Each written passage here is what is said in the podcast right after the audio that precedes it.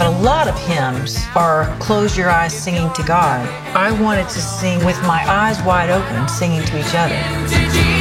This thing, Jesus music, found its way in my hometown, and it changed my life.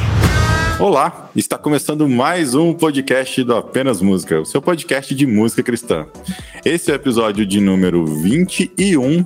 Meu nome é David, eu falo de Maceió, Alagoas, e eu queria muito ter nascido na década de 70. Olá pessoal, aqui é o Charles, eu estou em BH. Prazer mais uma vez participar aqui com vocês.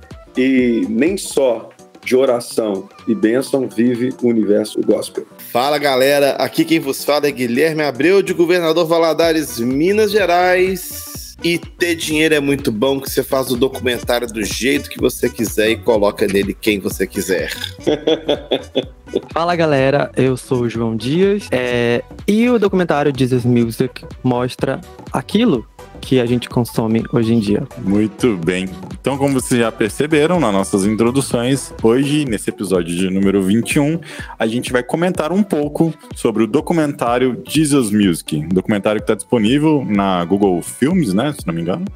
Uh, e a gente vai tentar falar um pouco sobre esse documentário, porque esse documentário ele conta um pouco da história da música contemporânea cristã, do início de tudo lá, do Jesus Movement, de como que os artistas começaram a se profissionalizar, até passando pela CCM e até chegar nos dias atuais aí na, na, música que a gente tem hoje, que a gente chama de música gospel ou worship. É isso, a gente vai falar, tentar dar a nossa impressão sobre esse documentário, fazer a nossa crítica e espero que vocês possam aproveitar. Se você não nos conhece, como de praxe, a gente vai deixar aqui um convite para você conhecer a nossa página no Instagram, só digitar lá na sua barrinha de busca apenas música, que vai aparecer o nosso perfil. Então segue a gente lá, fica por dentro das nossas atualizações. A gente posta coisa quase que todo dia. E a gente também tem um site, a gente posta também no Twitter, enfim.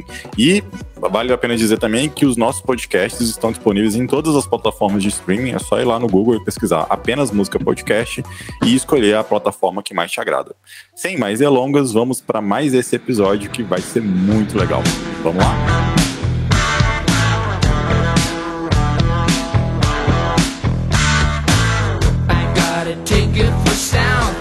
Asia. I packed my camera and press card badge. They only pay me to stay the weekend.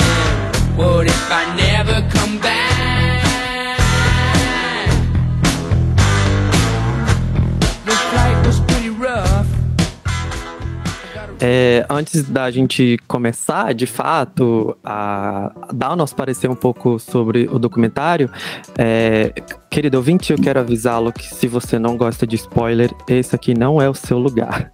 E se você é, já assistiu ou teve a oportunidade de assistir o documentário, esse é o seu lugar e você vai se divertir muito aqui com a gente. Boa, boa. Muito bem lembrado, João, porque a gente vai comentar aqui, pessoal, o, o documentário. A gente vai deixar o link dele aí no, no, no post, né, no, nesse podcast. A gente vai deixar também todas as referências que a gente citar aí como link para vocês seguirem. Então, assim, se você se interessa mesmo pelo assunto, mas talvez ainda não assistiu esse documentário, a gente recomenda que você pare tudo agora, vai lá na, no Google Filmes, pesquise por Jesus Music. É, em português, como é que tá o nome mesmo, pessoal? É a, a música, música, de Jesus. A música, a de, música Jesus. de Jesus. Que nome é literal, né? Uhum, realmente pegaram ao pé da letra, né? pois é. Esse Jesus Music vai falar lá da música de Jesus, né? Contar um pouco da história ali, como eu já falei na introdução, né? Um pouco de como que começou. Não é que antes disso não existia música de Jesus, né? Mas é que depois disso, a coisa começou a ficar um pouco mais séria, começou a se profissionalizar e começou realmente a ganhar um nome, né? Até e virou um estilo musical, virou um segmento de mercado. E é um pouco sobre isso que a gente vai comentar. A gente não vai tentar aqui é, emitir nenhum tipo de julgamento histórico, nem nada do tipo. A gente só vai dar a nossa impressão, uh, comentar alguns artistas que apareceram, alguns que não apareceram outros que só sentaram na cadeirinha, né, João? Mas uhum. não foram sequer mencionados. Nossa. Enfim, a gente vai bater um papo aqui sobre o documentário.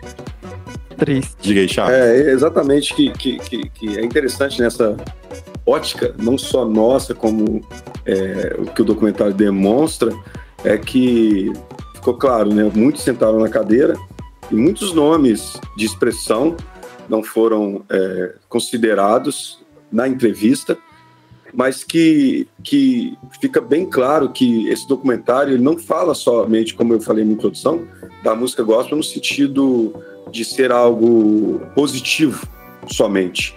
Né? Mostra até talvez muito mais do que de pontos é, que fragilizaram talvez aí essa questão da música gospel por um bom tempo, né?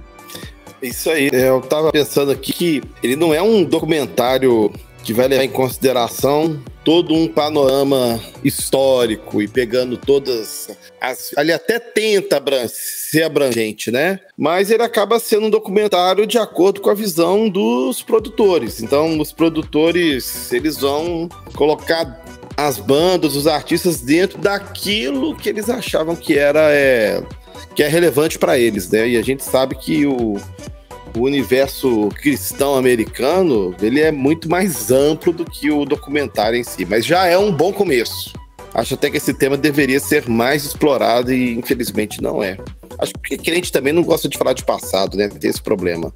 Exatamente. O, o, o ponto também interessante aí é essa questão da, é, de não abranger, talvez, é, bandas né, que, que mereciam a cadeira ali, a, a, atenção devida, não só bandas, como artistas também. E, mas, de qualquer forma, eu, eu, eu faço uma análise de que, para mim, assim, meu, no meu universo ficou bem completo. Claro que eu poderia ali estar em bandas, em artistas que deveriam entrar, mas ficou bem completo no contexto da música gospel atual. É o que o Guilherme apresentou no início, né? O próprio é, é, João, é que o contexto ele foi, acho que foi, foi abrangente. A gente sente falta de artistas, mas o contexto geral ele fica bem abrangente, a questão da história ali no início, com, onde tudo começou e tal, é bem interessante, sim. É, é para alguém que não conhece nada da história, para alguém que, é, sei lá, cara chegou agora no rolê, né? O cara acabou de se converter. Eu vou falar acabou de se converter, assim, sei lá, vamos pensar um cara que tá na igreja há pouco mais de 10 anos, né? O cara vai lá e vê um documentário escrito Jesus Music. Ele fala assim, ah, música de Jesus, vou ver isso aqui. Mas vamos pensar que esse cara nunca teve muito acesso à, à história da música, né? Como um todo. Ele não sabia que lá na década de 70 teve uma galera que construiu isso até chegar nos dias de hoje eu acho que vocês acham que para esse cara é relevante o documentário? Vocês acham que ele apresenta uma boa parte da história, ele contribui, ou ele é mais injusto no sentido de tipo, ah, foi só a história de quem venceu a guerra, né? Tipo, com quem escreveu o livro, né? Assim, mais ou menos. Vocês acham que ele tem mais a agregar ou não? Eu, eu, eu, eu vejo é, né, né nesse assunto que o documentário ele foi direcionado para quem é fã dos artistas gospel, tantos da, é, da década de, de 80 para cá, né? Igual você falou, o pessoal que, que talvez seja um novo convertido, para ele talvez não tenha relevância nenhuma, porque talvez os artistas mais é, focados ali, é, talvez eles nem, nem, talvez nem conheçam. É, tirando o, o, o Michael, tirando ali Toby Mac e tal, talvez essa pessoa não teve nem acesso ao conteúdo dos demais artistas. Então, eu vejo que é mais um documentário para gente que é fã, fã e acompanha a história.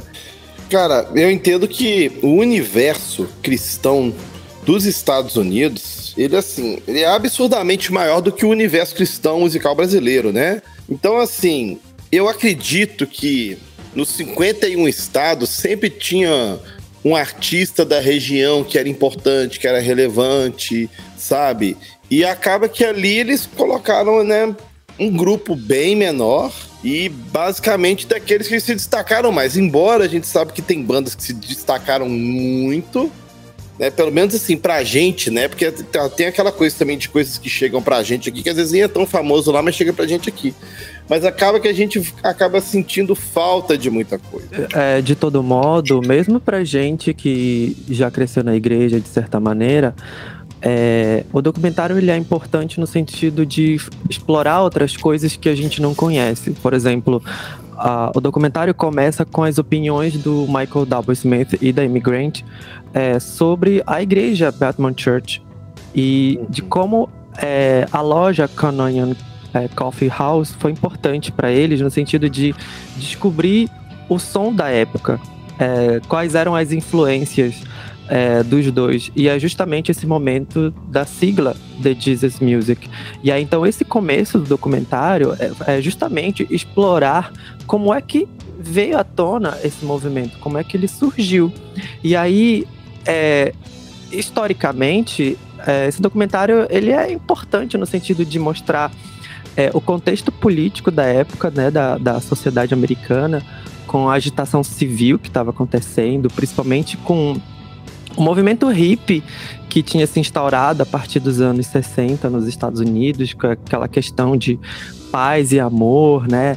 É, o status do, do, de viver o sonho americano que se tinha na época e que para eles na, aquilo tudo estava virando um pesadelo, porque né, os Estados Unidos é um país dominante, ele está sempre ali à frente de países menores, ele quer estar tá sempre é, com, a, com, essa influência toda. Então, a sociedade americana estava tendo que lidar com a guerra né, do Vietnã.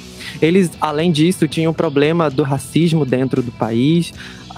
Estavam, é, sabe, na década de 60, tendo que ainda ter essas discussões do, de, de, segregações raciais e do nada a gente tem é, o momento aí do, do assassinato do presidente Kennedy da época e depois a morte do pastor e ativista Martin Luther King, que era né, o grande nome e precursor dessa causa é, da questão do racismo e também pelo fato de ser é, de vir de uma liderança religiosa, ou seja, o país estava fulminante de recheados protestos estudantis e os ídolos, né, que existiam na época, como os Beatles, como Jimi Hendrix, James Joplin.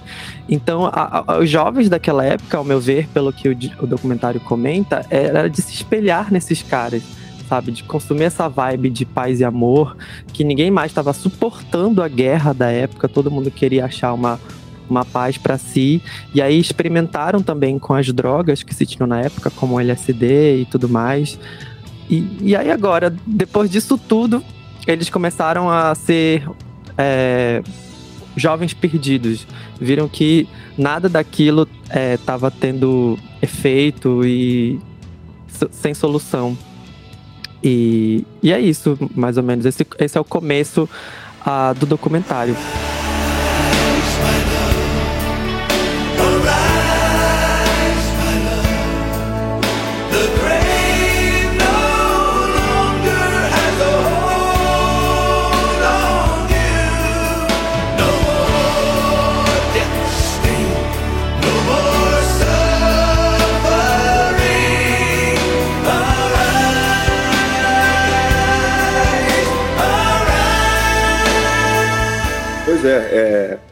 E exatamente nessa, nessa vibe a gente vê que, que o que culminou né, nesse novo formato, nessa nova iniciação da, da, da The Jesus Music, né, que é a música de Jesus, é que o movimento, esse movimento hip, toda essa questão é, da, dos artistas da época, o uso de drogas, é, fez com que muito da juventude visse é, esses próprios ídolos sendo é, vamos dizer, ceifados, né, por essa vida de droga, de rock and roll e, e se sentiram de, talvez decepcionados e foi a oportunidade aí que Jesus achou para estar tá impactando eles com o movimento que aconteceu lá na igreja, lá na, na Calvary Chapel, né, que, que iniciou esse, todo esse, esse rolê do, do, do Jesus Music, né, que veio lá com, com, a, com aquele pastor Chuck Smith, que implantou toda essa questão é, na igreja, algo que era revolucionário, as pessoas sendo batizadas na praia, as pessoas elas sendo é, é, chegando na igreja de cabelão, de calça, e o que era que, quebrando já um tabu, né? A gente vê muito isso, que a gente vê esse processo acontecendo aqui no Brasil, lá na década de, de 90, quando teve o um movimento do, do, do gospel, né? Da, é, a questão do SOS da vida, todo aquele processo, e que você vê também a quebra de paradigmas né, que foi muito importante para aquela época e para a atualidade. Sabe, eu acho que a gente precisa um pouco falar um pouco do pastor Chuck Smith, que o Charles estava comentando, porque foi ele realmente que começou a dar essa oportunidade através da Capela do Calvário para esses meninos hippies da época a terem a oportunidade de se apresentar nas igrejas, né? E a gente teve as primeiras bandas da Jesus Music, como Love Song, que ele é citado no documentário. Uhum. Foram os primeiros caras que né, tiveram a, o primeiro registro mesmo musical e eles tinha ali um disco para realmente ser distribuído e tal, e começar a fazer esse som de rock bem estilo anos 70.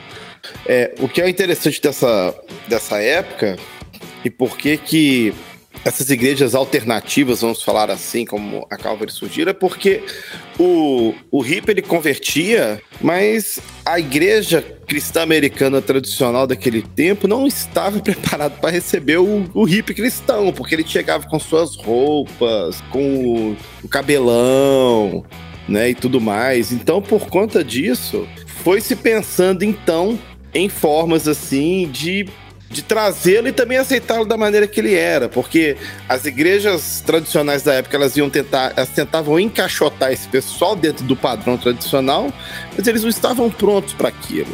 Né? E não só questão de estar pronto, eles não queriam aquilo mais. Muitos eram de famílias cristãs que até conheceram o evangelho, mas acabaram indo indo, indo para o mundo, para o movimento hippie, para as drogas, né? Então eles precisavam de uma congregação, de um ajuntamento aonde é, a cultura deles fosse aceita. Porque o movimento hippie não é só questão de, de droga, sexo e rock and roll. É, uma, é um movimento cultural no geral. Então eles precisavam que essa cultura deles também fosse aceita. All the angels in heaven above rejoice when there's a soul. All the angels in heaven above rejoice when there's a soul.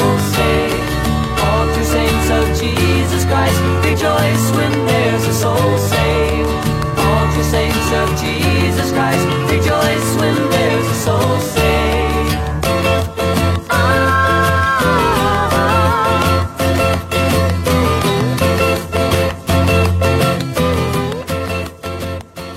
É, e nesse momento é que o pessoal começa a ir para as igrejas, né? A juventude começa a ver esse movimento revolucionário, né? E já se interessa demais por aquilo que está acontecendo né, ali, ali no movimento todo, aquele, aquela questão do, do pastor ser diferente, né, dele, dele usar o ambiente para batismo de, de, forma diferente, e, e, e, ali na praia, né, que não era uma, uma, uma, tradição e tal. Aí aparece ali naquele momento, ali nos anos 70, ali, Lonnie Frisbee, que é um pregador também ali, que cantava, era meio roqueiro, com cabelo grande, tinha um jeitão.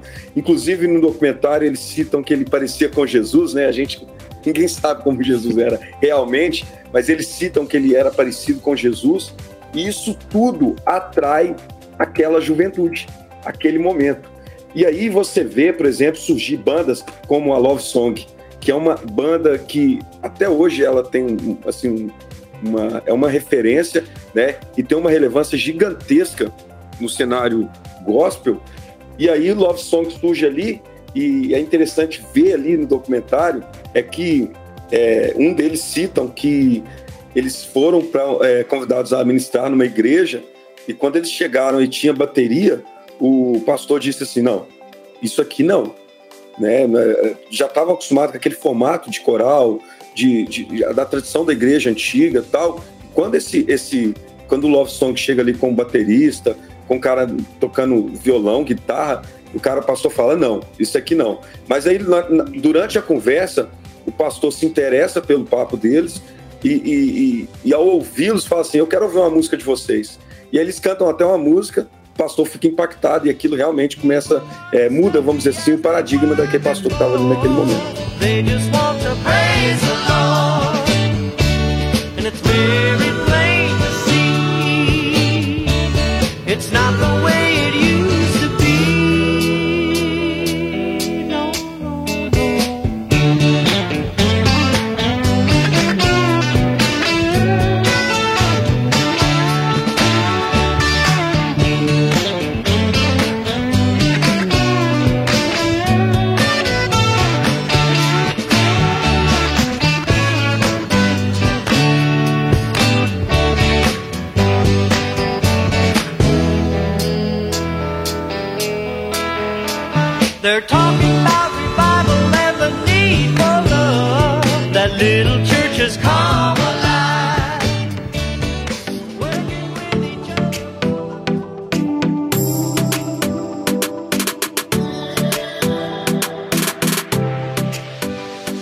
ponto interessante, né, que a gente tem que também talvez citar aqui, é que logo nesse iníciozinho aí da, da coisa toda, tudo bem que isso começa ali na, naquela região ali da Calvary e tudo, as igrejas, essa igreja começa a aceitar que esses hippies, né, entrem do jeito que eles estão e, e enfim, do jeito que eles gostam de se vestir, se portar, mas, né, para ouvir o evangelho, e essa, inclusive, é a ideia mesmo, né, do evangelho.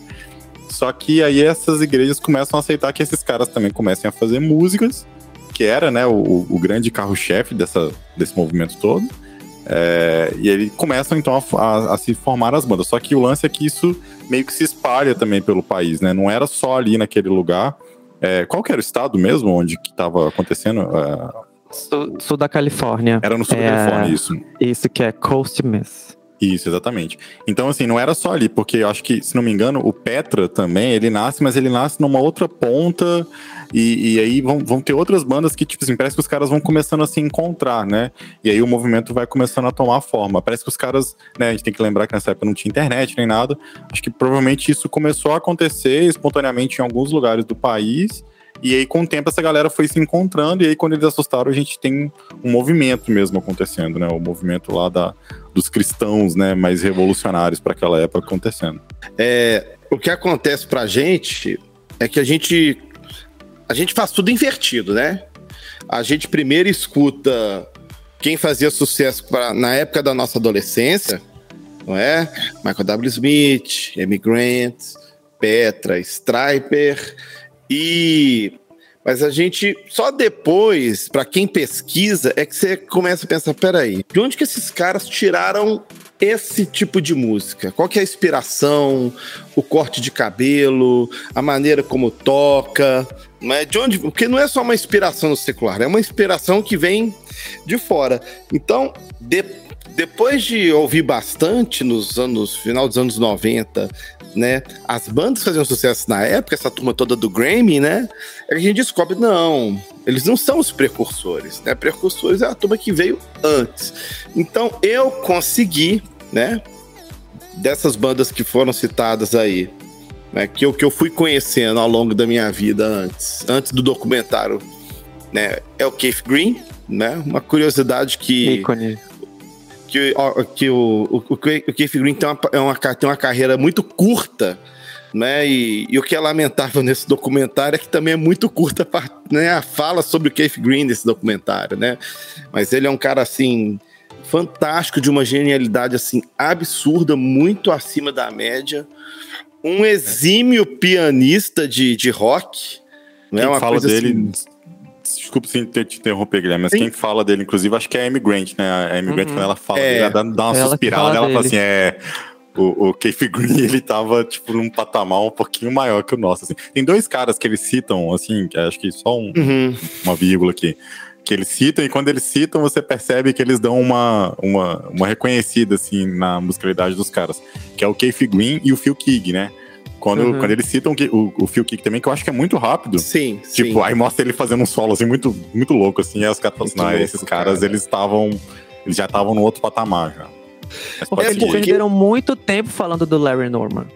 Mas é porque muito o tempo. que acontece, né? Tem essa questão do Larry Norman que tinha que essa. É, aqui tinha essa questão evangelística dele e ele ser mais próximo dessa turma não crente, fazer mais shows. É, é agora ele era o polêmico, né? É, é. Tanto que eles apelidam Sim. o cara de o pai do rock cristão e tal. Isso. You feel the rush of emotions as she tells you that you'll never part. She says her love will last forever. You just hope she doesn't break your heart. You hope she doesn't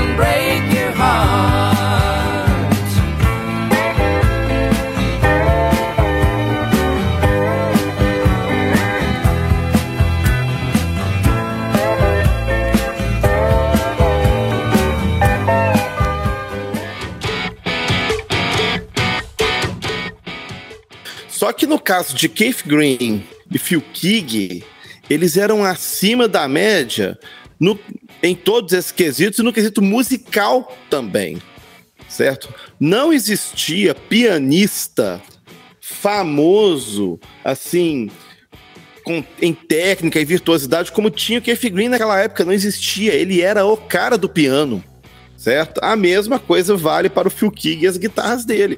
Era uma coisa assim, eles eram muito, muito diferentes. Sabe, eles eram muito melhores, assim, tecnicamente falando. Porque quando você escuta os primeiros discos dessas bandas mais antigas, é, quando você escuta o Res, quando você escuta né, o Petra dos anos 70, você vê que tecnicamente é uma coisa muito fraca, né? E o nível desses caras era um nível muito acima, né? É uma pena que o, que, que o Keith Green teve uma, uma carreira muito curta, não é? Numa morte assim precoce, né? E puxa vida, uma morte muito triste, mas ele teve uma discografia assim invejável e fantástica. E é uma pena que o Phil Keaggy ele tem uma carreira muito longa, uma discografia assim fantástica, mas não chega muita coisa pra gente aqui sobre o Phil Keaggy, infelizmente. Hey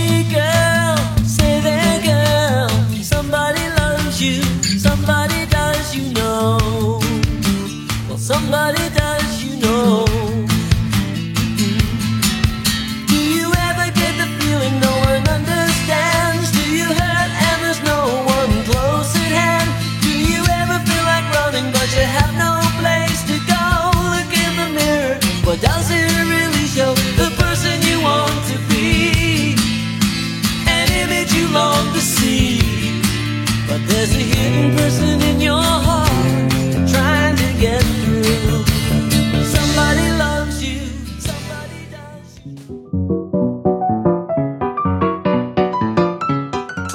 Sabe uma outra coisa que me chamou muita atenção?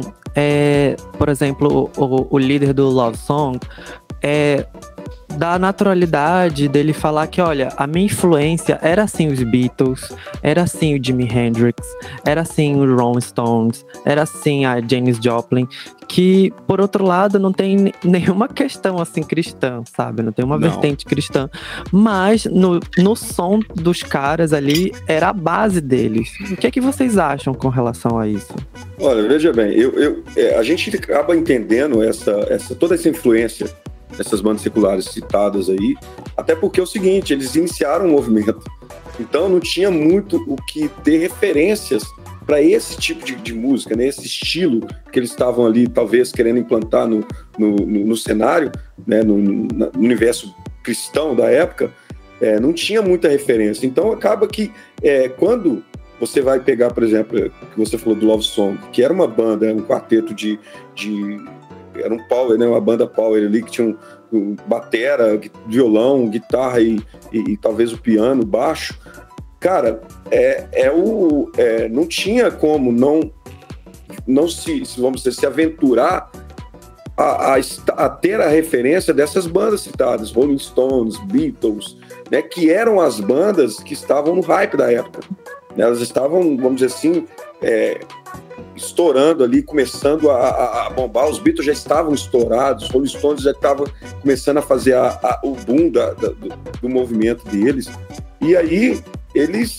Cara, a influência é isso mesmo. É isso mesmo. E aí a gente não tem como negar que, que, é, que é bem diferente, por exemplo, aí a gente traz para os dias de hoje, de um, de um artista cristão que fala que tem as suas influências, por exemplo, num artista secular da atualidade.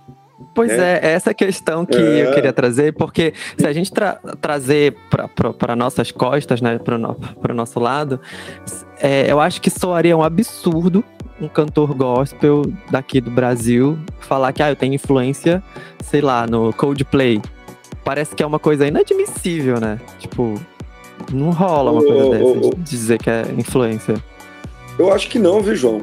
Eu acho que não, assim, é, não chega a Sério? ser tão escandaloso, é, a- tão escandaloso. Agora, é, talvez seja, assim, admirado, né, não admirado no sentido bom, mas ah, de uma análise crítica, você falar assim, cara, com tantos artistas, por exemplo, hoje, né, a gente citou aí vários que começaram o, o processo, mas hoje a gente tem vários artistas no cenário cristão de, de muita, mas de muita qualidade que podem ser servir de referência. E, e eu realmente me estranho muito um artista cristão, que vamos dizer assim, que começou a sua trajetória no cristianismo, eu não estou falando de artista cristão que começou a sua trajetória talvez como músico secular e tal, não.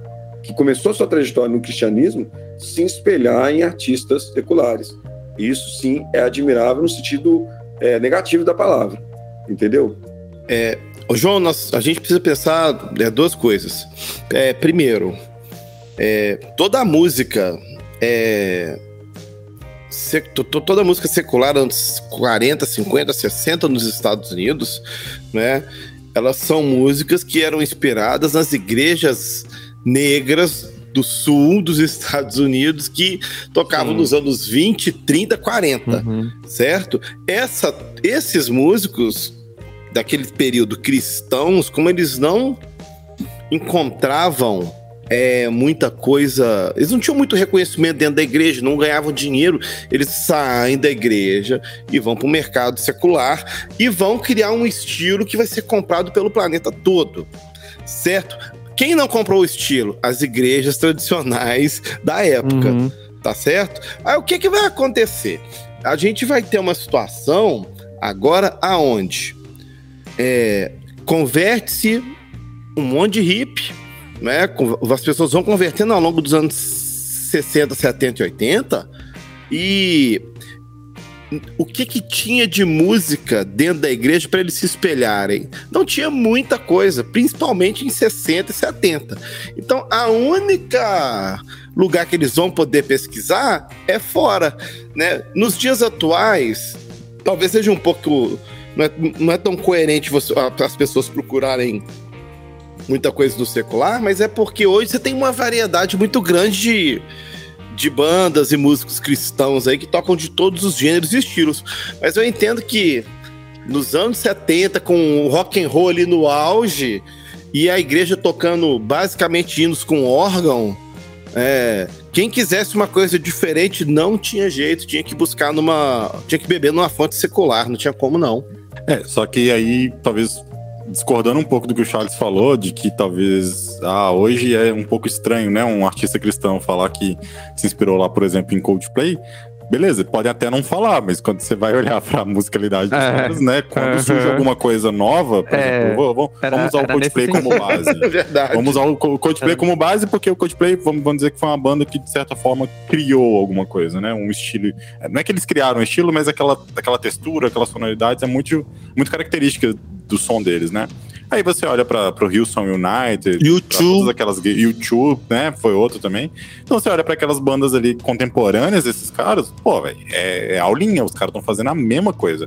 Ah, beleza. Uhum. Os caras não estão ali falando claramente, né, que a, a referência do, dele é, é Coldplay. Porque ele não quer se, se queimar, mas é, né, tá lá porque tá fazendo igual. Olha, é, é, que na época os caras não tinham mesmo de quem, de quem se, né, qual referência não. puxar e era o que tinha. É porque a gente fala que quando há uma pessoa que está entrando na fé, a gente sempre tem aquele negócio de transformação de vida, deixar o que era do mundo para o mundo. Então, é, esse tipo de questionamento me deixou um pouco na dúvida, assim, com relação a. a é por isso que eu entendo na, ao ponto de vista de que as igrejas tradicionais não estavam aceitando muito aquilo. Porque fica, parece que realmente não é uma transformação completa, e sim uma adaptação do seu estilo de vida agora com o que de uma religião. A questão não é não é você ter as influências, não é você ter influência sonora, não é você talvez é, é, ter ouvido, é, não é não é essa questão de não falar que que faz parte das suas influências e, e tal. O que o que eu falei que, que é estranho é, é por exemplo é exatamente, pós essa toda essa inclusão dessa cultura na igreja, e aí eu falo pós o Song United, pós e tal, hoje, quando eu falo hoje, eu falo é hoje, dos anos 2015 para cá, e é, talvez 2020 para cá, que é o seguinte, não se tem é, o, o, a motivação para se basear mais. Na, é, na verdade, a gente teve, no mesmo período, teve um Música de Jesus BR, tá certo? Que foi com as bandas cristãs brasileiras dos anos 70, 80 também, ué. A gente teve, por exemplo, o caso de. O primeiro caso de Vencedores por Cristo, que começou a gravar MPB, tocava um bossa nova e tocava um samba, né? Então eu tô falando uhum. da realidade brasileira, né? pô, os caras, os caras se inspiraram em quem? Não é? Nos Então, grandes exemplo, mestres da MPB, No disco né? de Vento em Popa. É, ué. No disco de Vento em Popa tem um cantor lá que se chama Aristeu Pires Júnior, que ele canta uma música que quem ouve fala, cara, é o João Gilberto. Sabe? Tem uma música do que, o- que o Guilherme Kerr canta chamando Vai, que chama Vai Caminhando, você escuta, cara, esse é Chico Uhum. Buarque, sabe? E então assim, isso, isso é uma coisa que é normal, só que sempre tem aquele, sempre tem aquele que tenta dar uma espiritualizada na coisa. É, né? era essa mas, a questão Mas que quem eu tá trazendo. fazendo esse tipo. é, Mas quem tá fazendo esse tipo de música não tá querendo se parecer com a pessoa na questão da sua filosofia de vida. Não, eu gosto da música da pessoa e eles entendem que a música é uma dádiva que vem de Deus, até porque, né? Deus é o dono de todos os dons e tudo, e Deus Uhum. dá dom também para quem é do mundo. Só que às vezes é difícil para quem, para algum tipo de crente, pra alguns é só que o que Deus me deu aqui, não, cara. Deus distribuiu aí, ó, pra todo mundo aí, entenderam? É isso aí. Agora, retornando ao documentário, porque é, o Billy Graham foi um dos poucos pastores grandes que sacou na hora que aquele era o caminho para realmente conseguir que a nova juventude americana se interessasse mais é, pro lado cristão, né, pro lado da, da fé, que realmente ela estava muito abalada pelos movimentos é, sociais que ocorreram naquela época. Eu acho que aí é o ponto, viu, João? Eu acho que o Billy Gunn, ele foi Ele o foi o grande-. Isso. Ele foi o padrinho do, do Jesus Movement, né? Do Jesus Mu- Music como um todo. Porque se- a gente percebe que se ele não tivesse endossado aquela galera, pode ser, aí eu não sei, a gente não tem como saber, né, o que teria acontecido, mas se não tivesse aparecido alguém do quilate dele, sabe? E aqui, pra quem não tá entendendo nada, o Billy Graham, ele é um cara, um pastor, um dos maiores Foi, né? evangelistas, né? Foi, foi, né? Recentemente ele, ele faleceu. Recentemente já nem, nem tão recentemente, né? Já tem uns anos, mas enfim, ele, ele foi um dos maiores evangelistas de todos os tempos, né? Do, do- da, da religião protestante. E, assim, muito respeitado por toda a igreja. Ele é um dos poucos caras que é unanimidade em qualquer igreja, qualquer denominação e coisa e tal. Então, por ter todo esse respeito desde muito cedo, né? E por encher estádios e por arrastar multidões para ouvir ele falar de Jesus, para ouvir ele falar do evangelho genuíno, quando os caras da igreja tradicional que estavam ali apedrejando aqueles hippies que estavam se convertendo, mas que de certa modo, de certa forma não queriam largar o, o- a velha música que eles ouviam, né? E, e eles converteram e redimiram aquela música, e os caras ficavam naquele embate, né? Que a gente tava falando aqui agora há pouco. Acho que quando eles veem o Billy Graham ao lado desses caras, né? Chamando esses caras pra tocar nos eventos deles, aí eu acho que a galera coloca a mão na consciência, sabe? Fala assim. É, tipo, se o Billy Graham tá com eles, é, é tipo assim, sabe? Falando aqui É. de uma maneira bastante boba, assim, mas é como se os caras dessem autenticidade espiritual pro movimento, sabe? Falou assim, ó, não, Deus deve estar nesse negócio também, porque o Billy Graham tá lá, sabe? E é uma bobagem pensar Aham. assim, né? Porque o Billy Graham realmente- é um homem, como qualquer outro. Mas acho que ele, ele endossou mesmo e ele deu uma carteirada na galera. Falou, gente, é por aqui, o movimento é esse aqui, ó. O Billy Graham, ele realmente foi peça fundamental para dar credibilidade para esses artistas. Porque a igreja não queria dar Isso espaço. aí. E então precisou realmente de um Não. cara que tinha uma importância como ele eh, nos Estados Unidos para poder ele ele viu o, o quão deu certo o festival de stock. Ele falou a gente precisa fazer o nosso, sabe? É, parece aqui em Belém com a questão do Lorival quando ele viu o Rock in Rio. Eu preciso fazer o Lovo Norte aqui. É mais mais ou menos a mesma ideia. E aí de repente se mudou o olhar quando o Billy Graham fazendo é, é, o Expo é, 77 para lotar 200 mil pessoas, e aquilo foi algo inovador, sabe? E aí tem as imagens do próprio Larry Norman se apresentando lá, fazendo gracinha e tudo e tal. Isso ainda na década de 70. Isso aí. Ele era um grande pastor conferencista e desde os anos 60 ele já promovia várias cruzadas, né? Aliás, eu Uhum. recomendo que vocês leiam aí a, a- a biografia dele, que é uma biografia assim, sensacional. E, e nas falas dele, pelo que eu já estudei um pouquinho da vida dele, ele sempre teve aquela preocupação de alcançar o jovem, não é? E, e aí alcançar o jovem era muito difícil com aquele com aquela liturgia quadra, muito quadrada que as igrejas da época tinham. Então, quando surge, né, esse movimento Jesus Movement que o que o Billy Graham vê aquele monte de que, que vê os jovens se convertendo com esse movimento, ele, cara, o caminho é esse aí. Então ele foi, adotou essa turma toda, lembrando que naquela época ele já era um senhor, né? Aí a partir do momento que ele falou, olha, recebe essa galera, tá? Jesus tá com esse povo aí e, e vamos embora. E porque ele sempre foi um camarada que lotou estádio, sabe, com as cruzadas dele, né? Cruzadas mundo mundo afora, né? E quando ele vai trazendo essas, essas, esses grupos novos, esse pessoal mais jovem, os jovens também começam a ir para as cruzadas também, e, muito jovem começa a se entregar para Jesus, que é muito legal. Como virar de chave, né, na verdade, a influência que ele já tinha, né, a, vamos dizer assim, o, o respeito que ele gozava da, da, é, de ser um, um grande conferencista que estava acostumado a encher os locais onde ele ia ministrar a palavra de Deus, é, vamos dizer assim, endossou naquele momento em que ele traz esses artistas para estar com ele né, na, na, nas cruzadas, no, na caminhada, ele, ele endorça que, que esses artistas, teoricamente, é, não eram só artistas, eram ministros que estavam ali para usar a canção, a música, o seu talento artístico em prol do reino, em prol de atingir vidas, em prol desse evangelismo que que impulsionava também que é o seguinte, que além disso é uma visão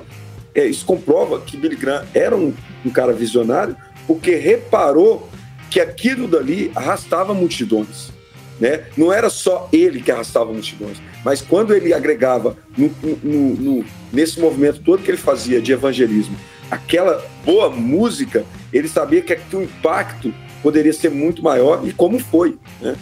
Esse momento do documentário sobre a Expo 77, a partir da visão do reverendo Billy Graham, é, começa a, a, entender que essa fase da Jesus Music ela já ia terminar, porque já estava extrapolando o, o, as coisas, sabe? A, esse movimento, de fato, agora estava ganhando corpo já. Então, esse festival que foi promovido pelo Billy Graham nesse momento, é, que conseguiu reunir tanta gente, então já suportava dizer que essas pessoas já tinham público, já tinham como consumir essas músicas. Então, é, esse festival sinalizava é, a finalização da This Music para começar a CCM, que é a é Contemporary Christian Music, que é a música cristã contemporânea, que vai realmente começar a, a engrenar a partir de 1980, já com outros artistas muito mais aparados, tecnicamente, com boas gravações, com suporte de gravadora, que é agora, finalmente, que a Amy Grant e o Michael W. Smith, principalmente, vão tomar conta e dar suporte é, das suas carreiras.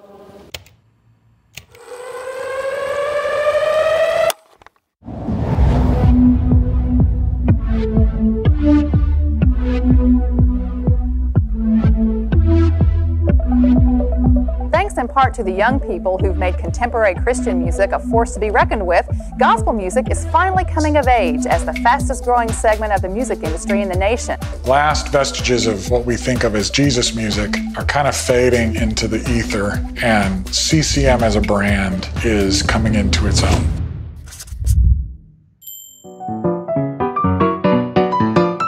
eu acho que aí um, um, ponto que é interessante a gente citar nessa transição da década de 70 para 80, do Jesus Music, que deixa de ser Jesus Music, agora é CCM, eu acho que está muito relacionado ao mercado, né? Aquela, aquele sentimento que eles perceberam a... de que, putz, está vendendo isso, né? A galera está uhum. consumindo. É, aqueles caras que começaram Os caras reuniram 200 mil pessoas no festival. Uhum, muita gente reunida. Aí pensa só, isso acaba virando um mercado, poxa. Então, assim, essas bandas que estão que tocando nesses movimentos, elas estão vendendo muito disco. Então, acho que numa jogada de mercado, na, já na entrada da década de 80, e muito acompanhando também o que acontecia no, no mundo, né, como um todo, uhum. se a gente olhar politicamente falando, economicamente falando, então se torna agora um segmento de mercado mesmo, e aí, como você falou, acho que os grandes nomes dessa época agora, pelo menos na visão que o documentário vai uhum. fazer a gente pensar, né, a gente sabe que tem alguns outros nomes, e acho que é nesse momento a gente pode inclusive citar eles, mas os grandes nomes agora é Amy Grant e logo na sequência Michael W. Smith. Agora, cabe ressaltar que nessa mesma época, né, nesse mesmo momento, a CCM, além de, de, de se firmar como é, não só Mercado. Um, um- um mercado, não só um mercado, que até hoje ela está, ela também passa a ditar, é, vamos dizer assim, o que, o que é o movimento cristão.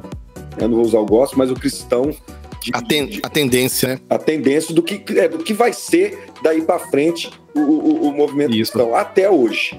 E aí a gente tem que lembrar que em outra vertente tinha lá o Striper que já estava fazendo o seu, seu trabalho musical, né? E que aí nesse, nesse momento também a gente vê ali é, toda a questão do, do, do, do- do levantar, do erguer de Amy Grant e, consequentemente, de Michael W. Isso. Smith, né?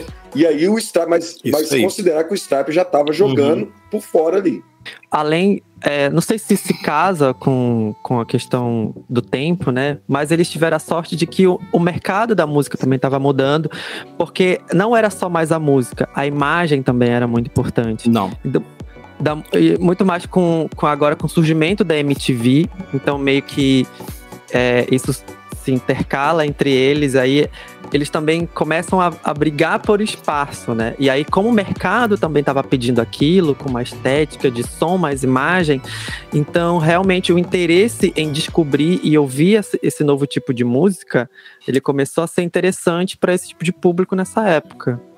É importante deixar claro o seguinte: a gente tem a tanto Emigrante como da Michael W. Smith, eles tinham uma maior visibilidade, né? Porque eram, eram artistas que eles eram mais radiofônicos, né? eles eram mais pops, né? Então, assim, é, já se desenhava aí um- uma cena de, de música pop cristã, né? Então eles vão ser os queridinhos da mídia. Então eles vão vender muitos discos, eles vão fazer é, turnês assim enormes, né?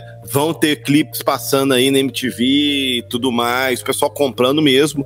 E claro que tem uma outra cena, né? A cena mais roqueira, não é? Que já tem o espaço, tem o nicho, tem o público, mas não são tão compradas assim pelo, pela grande mídia cristã da época, podemos falar assim, porque querendo que obviamente você pegar é, você imagina você nos anos 80 você levar uma você levar uma, uma, uma banda de glam metal amarela e preta para tocar numa igreja Assembleia de Deus, sabe? Era um negócio meio complicado. Eu acredito que era uma coisa meio complicada, sabe?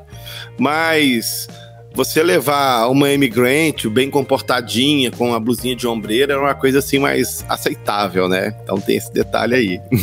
É, o que acontece ali, Gui, é que a gente já começa a ter aquele lado A, lado B agora, né? Dentro da própria CCM. Porque antes, quando a gente pensa na década de 60 e 70, Isso aí. a gente tem um grupo de artistas que vem ali do, do movimento hippie, e essa galera tá toda junta. Eles são igualmente odiados. Todos unidos, todos irmãos.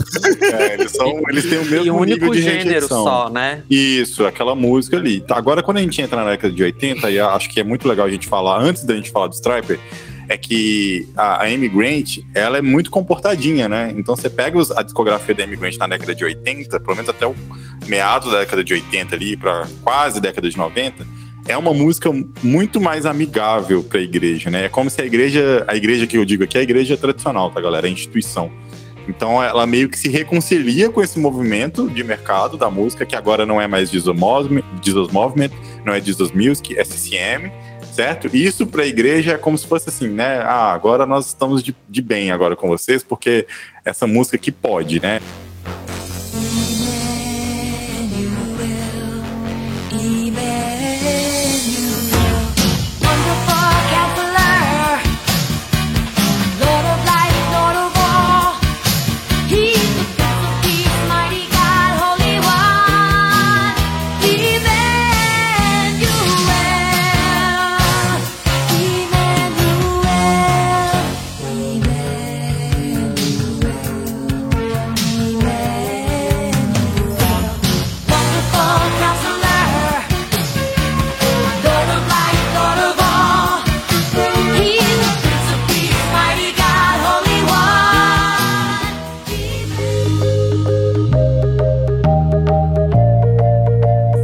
Saiu da fase é, Father's Eyes, é, El Shaddai, do Age to Age, e de repente ela apareceu usando estampa de onça, chamando super atenção, cantando uma coisa mais pop anos 80, com umas tiradas, umas letras mais é, despojadas, e ela também começou a ser criticada por isso, porque como eu falo agora, anos 80 é uma fusão de, de som e áudio. Então todo mundo tava vendo aquilo ali e se questionando, né? Até que ponto tem o limite? Todo mundo agora quer saber o limite. E aí, com o Stripe, ficou impossível, porque eles não tinham limite.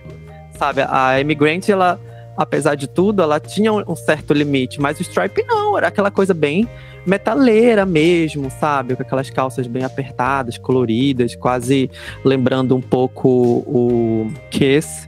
A Amy Grant, ela apareceu ali e eu acho que o que vingou para ela mesmo foi exatamente a característica que ela tinha de ser uma menininha bonitinha, né, de igreja, que usava uma roupinha teoricamente nos Cristã. moldes da, da, da, da- da- igreja da época, né, ou seja, era realmente o exemplo da, da, da, da, da, da- da- da irmãzinha da igreja. Né? E ah, nessa mesma onda, o Michael W. Smith também veio nessa pegada, o irmãozinho crente da igreja. Né? Mas é igual o João falou, o Stripe realmente vem na contramão disso tudo. Né? É, como diz o outro, com o pé na porta. Mas a gente tem que cons- considerar o seguinte: é que, voltando ao documentário, foi se esquecido ali personagens importantes para aquela época, por exemplo, Sandy Perry, entendeu? Que já era uma artista, vamos dizer assim, icônica, que cantava absurdamente, né? Canta absurdamente bem. E no documentário tem, acho que só passa ali ela dando um grito e quebrando um- uma taça de vidro. Então, Esse é, um dos ficou- momentos mais tristes do documentário, É, ficou- é ficou largar muito- a Sandy cara. ficou muito vago, fica muito vago. Você que conhece, você que acompanha a história, não vê, por exemplo, eles citarem e darem ênfase para a história, por exemplo, de Sandy Perry, como vários outros artistas que passaram batidos ali na década de 80. É inegável não é, explorarem a Sandy Perry, já que a Sandy Perry vendeu mais de 11 milhões de discos, tem 5 Grammys Awards e N hits, eu acho que é uma das que mais tem hits, sabe, com grandes parcerias com o Lionel Harris, principalmente, sabe, que é um, um- um pastor cantor, assim, de- uma voz que é, é sem igual, sabe? E até hoje, todo mundo canta qualquer coisa dessa mulher. Via Dolorosa, Via Dolorosa tá aí, sabe? Sempre é relembrado, enfim. E outra, outro nome que ficou esquecido lá também, que vendia bastante disco, é a própria Twyla Paris. E assim, o que é que o documentário faz? Só mostra os discos, assim, passando rapidamente. Tanto da Sandy Perry, quanto do eh, Lanel Harris e da própria Twyla Paris. E os o- outros cantores, como Steve Green também. É uma pena, é a parte, assim, que o documentário deixa a desejar de- nessa década de 80. Verdade. Olha, o meu, o meu sofrimento com isso é porque eu sou petramaníaco, sabe? Desde, desde menino, desde moleque. E quando eu vejo se falar em Petra, eles colocam tipo assim, 30 segundos é, do Captured in Time Space passando. Cara, é muito triste, entenderam? Porque é uma banda gigante, é uma banda de uma, né, uma banda de uma dura, uma das bandas mais longevas aí da, da história da música história, cristã né? internacional. Vendeu horrores, né? E muito premiada. Aí vai lá e dá tipo, tipo assim, Mas, Guilherme, alguns poucos eles falar tiveram da banda, oportunidade pra falar, nem que fosse um pouquinho. Já essas pessoas que eu citei, elas Não, eles não aparecem- falaram, só, só apareceu o. o- o- Não, só O apareceu disco, assim, o, o. Greg cantando, o John Larry, o John Larry fazendo lá Jesus Love do teclado, acabou. Isso porque sabe? o falo momento assim, pelo em que eles tamanho, aparecem né, que a banda é porque- representava. é pela captura de uma reportagem que estava falando da crescente venda de discos daquela época, de, dos anos 80, uma reportagem jornalística é. que aparece lá. Mas se não fosse pela reportagem, Pois esses é. discos nem iam aparecer rapidamente. Não, que a minha, a minha decepção nesse, nesse, nesse documentário basicamente é, é essa questão do Peta aparecer pouco. A, a Sandy Perry já tão falada aí que é absurdo porque ela Ela não, igual talvez ela não era tão visualmente elegante quanto a Emigrant É, era, né? Que ela não era tão Embora ela bonita cantasse assim. assim, absurdamente. Ela, não, ela cantava absurdamente muito mais. Isso aí é. Aham, é, é- a é própria, um fato Sandy- a época, própria Amy fala sabe? isso no documentário, né? Mas a gente percebe que é, é muita banda que, igual o David falou da questão lá de estarem na gaveta do porão, né? Que são bandas que se acabaram ficando mais ali num, num- num nicho, sabe? Tocando em pequenos festivais, mas sendo mais um pouco underground. Mas não acho que é o caso né, da minha banda preferida aí, no caso, o Petra, entendeu? E eu falo assim, gosto muito do Striper também, mas eles deram uma visibilidade maior, muito grande pro Striper e poderia ter tirado, tipo assim, dois minutinhos do tempo do Striper pra falar um pouquinho do Petra, que é uma pena.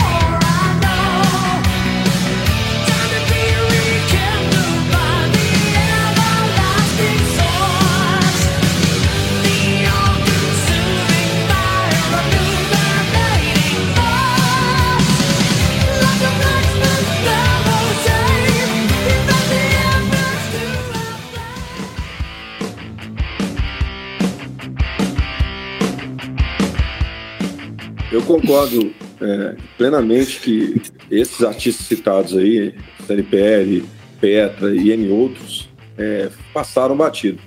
Agora, é, foram enfatizados a questão do Striper, né? Que, que era uma banda que, inclusive, pô, tocou, assim, acho que foi uma das primeiras bandas a atingir o, o, o- o mainstream secular, né? Tocando em, aqui no Brasil, por exemplo, acho que talvez eles estouraram tanto aqui no Brasil pela a, a música And I Believe in You, que foi tema de novela. E aí, é, no documentário, a questão que eu acho que talvez aí tá o ponto-chave, talvez um dos, dos, dos auges em todo o documentário, né, é, que é a questão da, do, do, do apoio ministerial no trabalho artístico e musical dessas bandas. né? No momento em que o, que o, que o Stripe, ele, eles, eles citam que se converteram na sala da casa deles, ouvindo o, o Jim Swaggart pregando e tal, foram impactados com aquela mensagem, com aquela palavra, e eles não deixavam de assentar a sala e acompanhar as mensagens daquele pastor. E até o momento em que, já, já estourados como banda, em um momento em que eles comumente se assentavam ali para assistir o pastor, Jim Swaggart, e em um desses momentos eles assentados ali, e o Jim Swaggart fala que a banda não representa o, o cenário cristão, ou é, talvez mais radical, dizendo que Deus não estava nas canções que eles é, produziam, no trabalho que eles é. entregavam ali. No, no, é, em vincular a banda a isso, ao, ao satanismo, a- ao, ao demônio e coisa do tipo. E aquilo ali foi uma, como diz o outro, um soco no peito pro Michael Sweet, que é o cara que está ali falando no, no documentário. Foi um soco no peito tão forte ao ponto dele parar com tudo, né? E aí Gente, é, só para finalizar então, galera, esse assunto do, do Striper, né? É que a gente, a gente, na nossa cabeça, parece que todo mundo nesse mainstream gospel americano se conhecia e a gente percebe que não, né? Então, assim, o Striper sabia quem era o pastor Jimmy Swagger, mas o pastor Jimmy Swagger não sabia quem era o Striper, não é? Então, não conheciam a banda, o testemunho da banda, né, para emitir aquela opinião daquela época.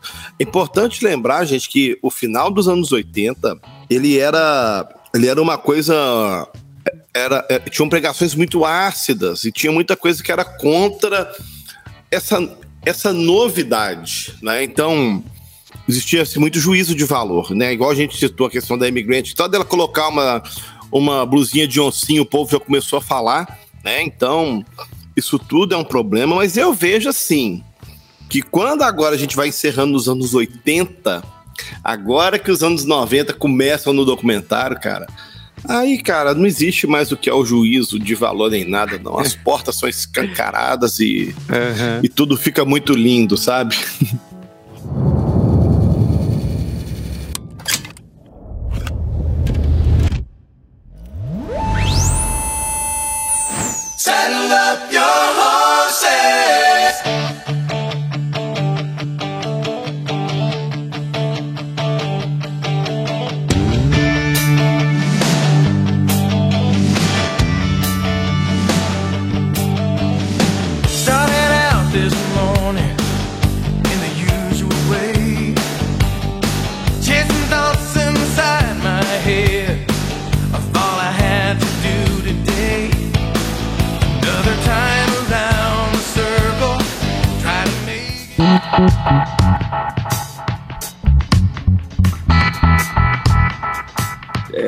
E é- entrando aí na década de 90, é muito legal ver que aí começa a fomentar o mercado cristão e várias bandas surgem de todos os tipos, de todos os estilos, e eu acredito ser a era de ouro da música cristã, né? Porque ali surgem bandas que até hoje estão em evidência e marcaram gerações, não, não, não descartando os dos anos 80, dos anos 60, de forma nenhuma, porque eles deram um pontapé inicial, mas eu acredito que essa era dos- da década de 90, a gente vai ter talvez os maiores expoentes, né? tirando alguns que já estavam nos anos 90, mas que acho que a década de 90, ela é, dá cartaz maior, expõe isso para o mundo, não só para a América, mas isso chega no mundo de forma mais impactante. E aí a gente vai ter, por exemplo, é, o DC Talk, né? A gente vai falar aí, vai ter, por exemplo, Kirk Franklin, né? Que foram, é, que trouxeram estilos diferentes para aquele movimento que estava acontecendo. Né? O DC Talk ele misturou três estilos e veio com uma proposta talvez inicial de rap, mas que na- na- no, no- no- frigir dos ovos é, virou-se um rock com mesclado com pop, com soul e rap também. E, e aí vem o Kick Franklin também com aquele estilo. Eu já, na verdade, até hoje eu não sei o que Kick Franklin faz, mas é, é um estilo bem interessante, né? Que é um momento bem interessante da, da, da, da música gospel. É, só tem um, um lance aqui que eu acho que a gente pode se ater, pensando em década de 90, é porque quando você olha pro mundo também, o pau tá quebrando lá fora, né? Então, assim, tem Uhum. a MTV, é uma loucura, né, cara? A, a indústria da música tá muito aquecida. E não seria diferente agora dentro da igreja. Então, acho que dois pontos que eu acho que é interessante a gente citar é que a gente começa a ter artistas que são frutos já da década de 80 da própria música cristã, certo? Artistas que cresceram na igreja, que consumiram Amy Grant, consumiram Michael Isso. W. Smith e, e outros artistas, né? Consumiram Petra, Striper e, e- e tudo mais. E esses caras agora, eles têm. É como se eles se sentissem, vamos dizer assim, no seu lugar de fala, tá ligado? Para produzir música cristã Verdade. e produzir música de qualidade. Então a gente tem uma pancada de gente. E um outro ponto é que a gente também agora começa a ter mais flerte da música cristã com a música então dita secular, né? Então aqui a gente vai ter É. Jazz of Clay, Sixpence None the Richer, ah, é o Steven, Velasquez. cara, Jess Velasquez. Então a gente vai começar a ver cada vez mais e mais artistas da igreja aparecendo na Day. MTV, ah, enfim, aí, aqui fica uma loucura, né? Fica uma bagunça. E, enfim, a- e as tretas também começam a acontecer. Só, só E as polêmicas continuam, né? Uou, uou. Só, só, chamar um ponto aqui, porque como a gente tá falando do documentário, e não a gente, a gente não tá querendo aqui, pessoal, contar a história da música cristã na década de 80 ou de 90, a gente tá tentando falar do que o documentário falou sobre essa década, né? Por que, que vocês acham que Justo. muitas bandas ficaram de fora do documentário, pessoal? Uma pergunta, assim, sabe? Por que que, por exemplo, lá, a gente vê, a gente brincou Posso no falar começo, né? rapidinho? Então, só, só concluir minha pergunta. Por que, que vocês acham que, por exemplo, a gente viu lá é, alguns artistas, eles vêm na chamada, você percebe que parece que eles foram lá na casa da, da, da A produtora. E, e a produtora foi lá e, fez toda o lance da iluminação, maquiou o pessoal. Só que eles não falam, cara. Será que vem uma parte 2 desse documentário? Ou será que a é porque quem patrocinou mais apareceu mais no documentário? O que, que vocês acham? Eu, eu penso assim, se a, década de Cara. 80 já começou a fragmentar as coisas, nos anos 90 é mais fragmentado ainda. Entendeu? Porque, inclusive, eu acho que nos anos 90 a gente sente que a música é, contemporânea é, cristã ela começa a se fragmentar mais, inclusive no meio secular. Porque a gente, por exemplo, tem os, os, os três queridinhos ainda em evidência, que é a, a Amy Grant, o Michael W. Smith e a Sandy Perry, com cheio de hits dos anos 90. Inclu- e aí pega a Amy Grant já trazendo Baby Baby, que é considerado o maior hit dela, tocando em exaustão toda hora na MTV. E não era assim, com uma letra tão evangelística assim, sabe? Já não tinha mais aqu- aquela intenção. a- a- a- e as coisas começam a ficar tênue e as críticas com- começam a acontecer, que é o, o que o, documentário começa a abordar, assim, que era um ato muito corajoso da parte dela de fazer uma música chiclete mesmo, era a intenção de fazer algo novo, assim, da parte dela. E já talvez ela já sentisse essa segurança das pessoas aceitarem uma proposta diferente. E essas ideias, como da Amy Grant, veio à tona não é tanto se a gente fala do maior hit do Sixpence None the Rich, que é Kiss Me, ela também não é uma letra assim tão cristã, ela é mais romântica, como Baby Baby, por exemplo. Então, esse tipo de coisa, a gente começa que realmente a, a- o som deles começa a se misturar no meio disso tudo.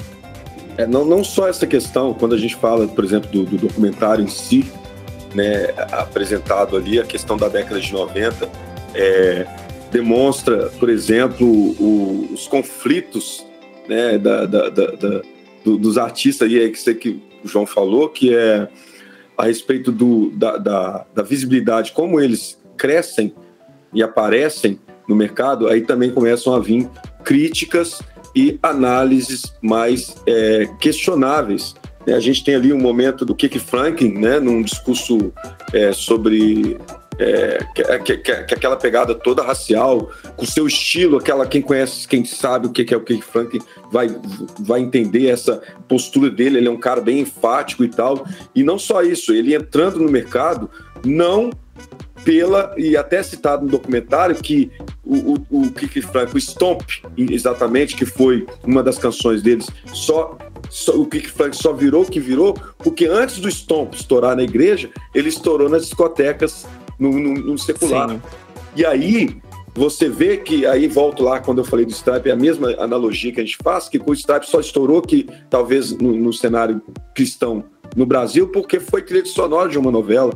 O, o, o Kiki Frank lá só talvez ganhou o boom e a notoriedade no trabalho dele, porque ele, ele estourou nas discotecas. Antes dele entrar nas igrejas, tocar nas igrejas, ele tocou nas discotecas. Inclusive, então, é interessante ver o pastor falando, pastor, não sei se ele é pastor, mas um- uma pessoa do documentário falando que viu que estava tocando Stomp e viu o pessoal dançando e falou assim: Mas isso não é jeito de dançar o Stomp. Você não pode dançar o Stomp desse jeito. Por quê? Porque é uma música cristã, mas lá na boate, lá nas discotecas, eles dançavam igual você sabe como se dança numa boate. E aí, é, toda essa questão também da, da música começa a ter acesso, né? A gente vai ter mais acesso, as músicas vão entrar, e a gente tem aí, por exemplo, Stalk, a mesma coisa, o acesso, né? As músicas deles vão entrar, vão atingir pessoas que talvez naquele momento a gente não atingiria como igreja, né? Mas o mercado está tão fomentado e tão bacana que aí a gente vai ter os, os Sixpence no The Rich com Kiss Me, a gente vai ter Jazz of UK com, com, com Flood, né? Que também foi de um filme. E aí isso vai indo, vai indo e é. Eu quero só voltar um pouquinho é, na questão do DC Talk, que o que acontece, né? Era uma banda, pra mim, né? Na minha opinião, e no, no, no podcast que a gente gravou, ouçam também propaganda do podcast nosso, que a gente grava sobre, o- a gente fala sobre o Jesus Freak. É, DC Talk, pra mim, é a, é a banda mais diferente que vai surgir ali nos, nos anos no, no final dos anos 80 e dos 90, que eles vão fazer uma mistura de vários sons, né? E, e é engraçado porque eles não vão ser compreendidos num primeiro momento, eles vão ser rejeitados num primeiro momento, e eles só vão ser aceitos porque o vovô da música gospel que traz todo mundo, que é o Billy Graham, pega os caras e leva os caras a fazer as cruzadas com ele, né? Isso é uma coisa assim fantástica. Ele pega uma, ele pega a letra de The Hardway, lê lá para todo mundo ouvir e aquilo já coloca já o DC numa prateleira de cima.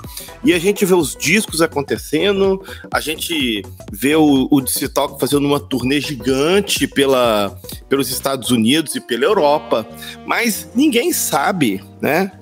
O tanto de picuinha que você tem de, né, nos bastidores. Então você tem muita briga, você tem três cantores assim, cada cantor com seu ego e, e sempre vai ter aquela disputa de quem canta mais, quem canta menos. Obviamente que no, no documentário o Toby Mac fala que né, o que canta menos é ele e eu concordo com ele também, né? E e assim, a gente percebe as brigas, cara, e, e aquele momento assim que tem aquela briga que o que o Kevin Max some, que os caras ficam procurando ele, cara, fico Toby fica "Gente, perguntando por ele." assim? Quer dizer que isso acontecia também. É, fica procurando por ele, né, cara? Ele some, né? Então, assim, parece que eles tiveram lá um- uma DR, né? E ele ficou, ficou muito bravo e saiu pra lá, né? E o cara sumiu bem na hora do show, né? Então, são essas coisas. Isso, assim, isso é o que vazou numa filmagem, né? E você imagina aquilo que acontecia quando não tinha câmera, não tinha nada, né? Talvez isso é uma das coisas que indicam, né, o motivo da banda ter acabado e, e o Missy Talk deixou uma legião de órfãos, né? É claro que eles falam que a banda não acabou, né? Mas já é uma pausa aí de, de 20 anos, né? Só, só, só falar. antes de você continuar falando do Citok, antes de, de ver esse documentário, eu não tinha tanta certeza dessas tretas, né, que rolavam com o Citok. E ali no, no, nesse Cara, eu documentário. também não sabia. Então, ali no documentário eles deram muita ênfase pro Woodstock. Não sei se vocês perceberam na hora quando eles vão entrar na década Sim. de 90 e vão falar do Woodstock. Todos os outros artistas. Acho que tem, tem- isso apagados, acontece com né? alguns, né? Todo mundo paga muito pau pra alguns caras. E, e, por exemplo, lá no começo, quando foram falar do Keith Green, tipo, a imigrante né, falou um montão dele, assim, tipo, quando foram falar da, da- do Woodstock, todo mundo falou do Woodstock, sabe? Todo mundo falou assim, cara, a década de 90 não tem o que falar, foi do Woodstock, foi do Woodstock, né? Só que eu não sabia da treta que era. E eu tinha ainda, antes de ver o documentário, uma esperança de que algum dia esses caras poderiam se juntar e tal, e fazer a banda. Mas depois do documentário, cara, eu não tenho esperança nenhuma que eles voltem. Tipo, porque O parece que a banda já, já passou claro. do limite, né? É, Já Uhum. tinham passado da, da- do vencimento já. Mas pode continuar aí, Gui, termina aí sua fala. Agora, é, é de se observar nessa questão aí do, do, do, do. É, o pessoal tá falando que eles não voltam, mas eles já fizeram até um turnê de um cruzeiro junto aí pós isso, hein? Então, não é impossível, né? Então, é, não tô dando spoiler de um possível podcast de bandas que acabaram, mas não assumiram que acabaram. Mas, de qualquer forma, é, essa, essa questão do, por exemplo, da, da treta e da importância que fica bem claro ali no, no documentário, que é o do Citalk, né? É porque também eles foram uma banda disruptiva. né? Eles foram uma banda que foram multipremiada, não só no meio gospel, do cristão, mas no meio secular também, né? Com o Jesus Freak. E ali fica claro que é, não é, não- o o convívio cristão não é aquele negócio de, de, de beijos e amores, né? Muito pelo contrário, é, tem tretas, né? Tem tretas. Aquela cena que o Gui cita também, em que o Toby tá no corredor e perguntando: "Ô, cadê o Kevin? Cadê o Kevin? Logo na hora do show, ele some. Puxa vida, isso é do Kevin mesmo, do Kevin mesmo. Isso demonstra uma, uma, uma briga de egos que, inclusive, é, é citado ali, Toby, né, como como um ponto-chave e tal, o grande artista daquele movimento, que é, né, sem sombra de dúvida, mas concordo com o Gui, é o que menos canta, mas fica também claro, né, o, o próprio Michael fala, né, que é impressionante ver que o que menos canta foi o único que vingou e seguiu a, a carreira e teve muito sucesso, né? Então, o- outro, outro ponto-chave é o Verdade. evento que o, que o Billy Graham fez, né? Juntou ali de tal que o Michael foi o que É, o- é- é- o é engraçado que ele, ele tava sempre observando o que tava, o que tava se Era destacando. antenado, né? cara? É. É, e, e, e como ele sabia que se ele valorizasse aquilo ia acontecer ia dar certo. Quem dera se a gente aqui tivesse alguém assim desse cacife para ter feito algo parecido.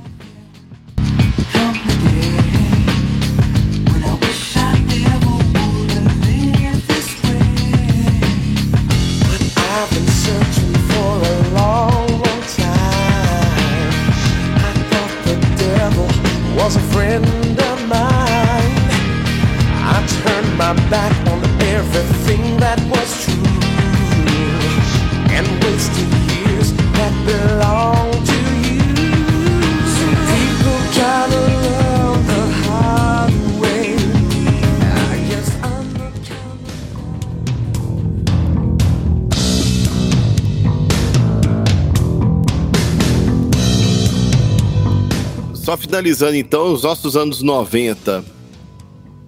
Eles acabam finalizando aí com uma com várias com uma série de bandas novas, certo? Nós vamos ter também uma coleção de várias polêmicas aí com é, divórcios de Jamie Grant. A Sandy Perry se divorciou nos anos Sim. 90 também, ô, Sim. ô João? É, né? 91. É. Pois é. Então, assim, que- a gente tem esses divórcios que é uma coisa que sacode, né? Só que no caso dela, ela admite publicamente que ela, que ela traiu, né?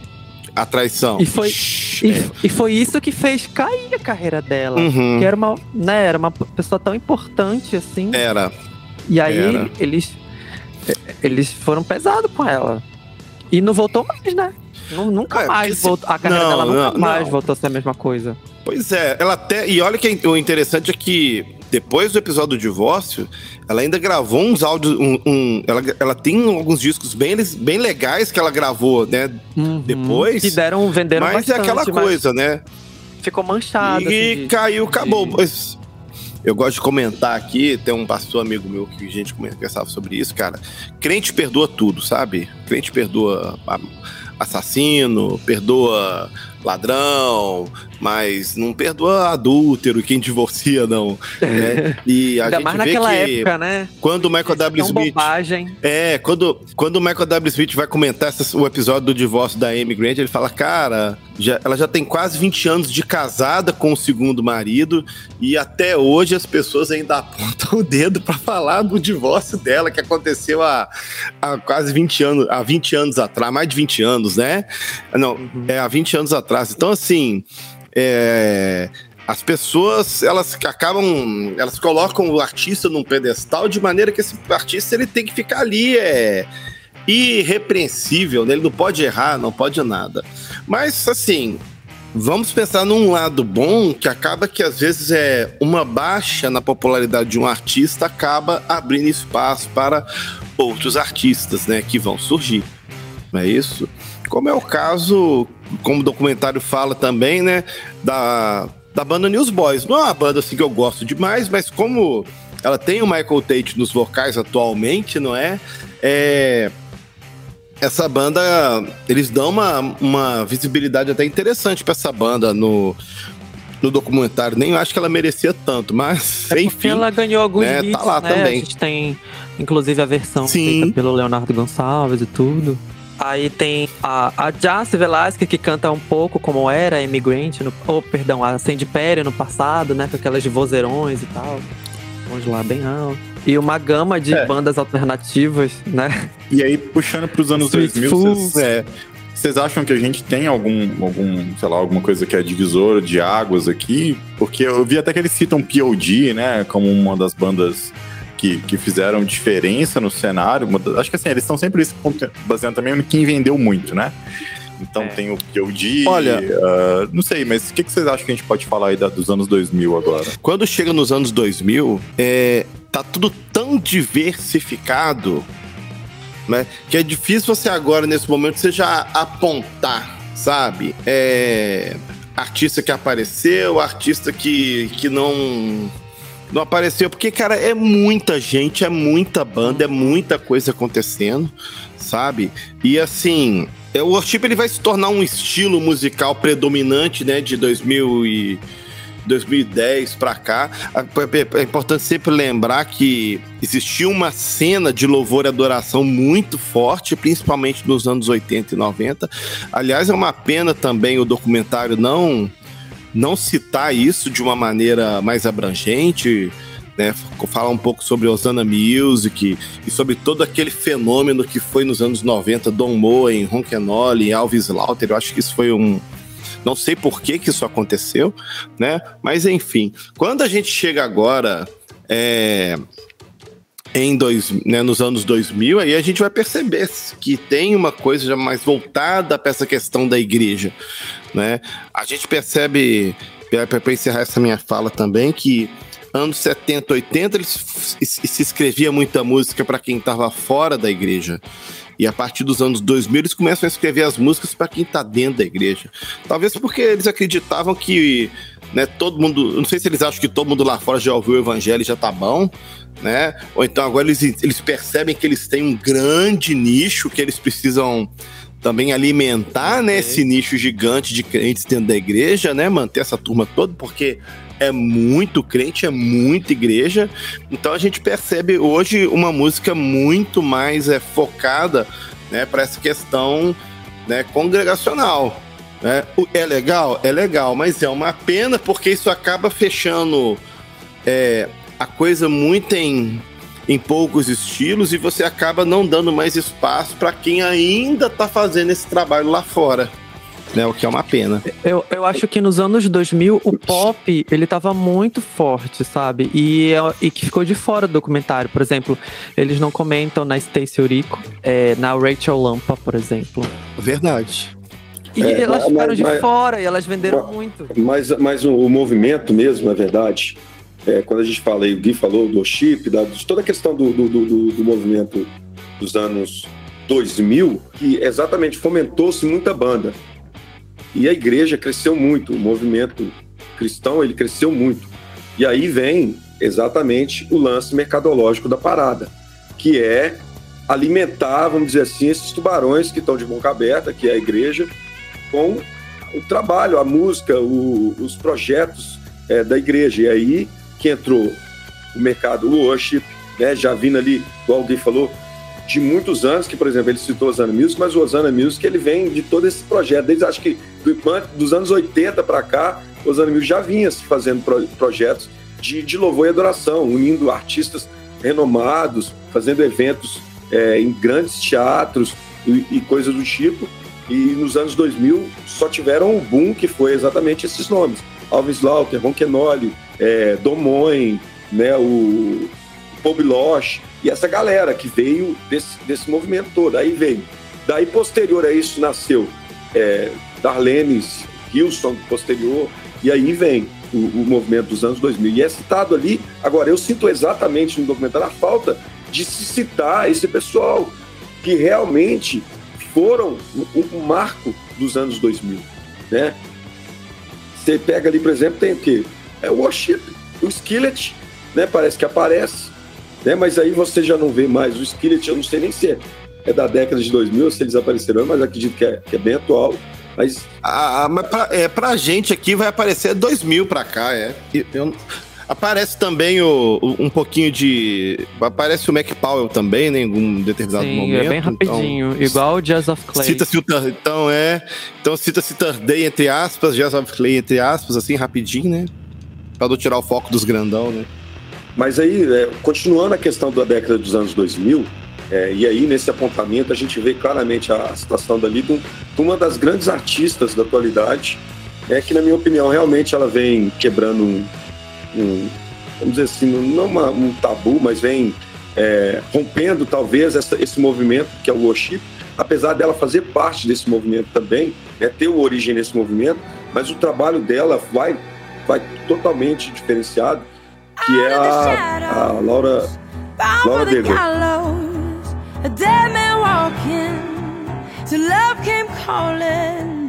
Rise up, rise up, rise up, rise up. Six feet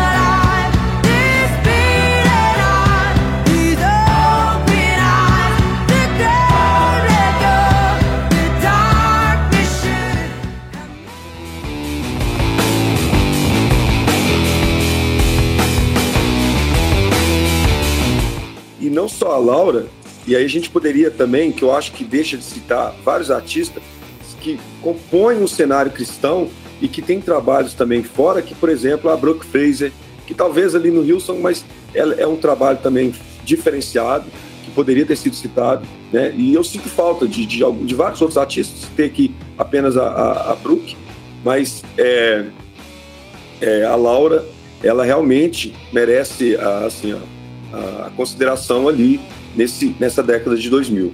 E, assim, dando as minhas considerações finais nesse, nesse documentário, eu, eu vejo esse documentário mais que fala muito mais sobre eh, a necessidade do amor da igreja, a necessidade do amor do, do, do cristão, da, da ótica de amor do cristão com o artista, não só no sentido de que é, de fã, mas no sentido de que ele é um ser humano como nós somos e, e- e esse perdão é necessário muitas vezes né, de perdoar. A gente tem vários exemplos, não só no Brasil, como no mundo todo. A gente teve o caso ali da imigrante citado no documentário.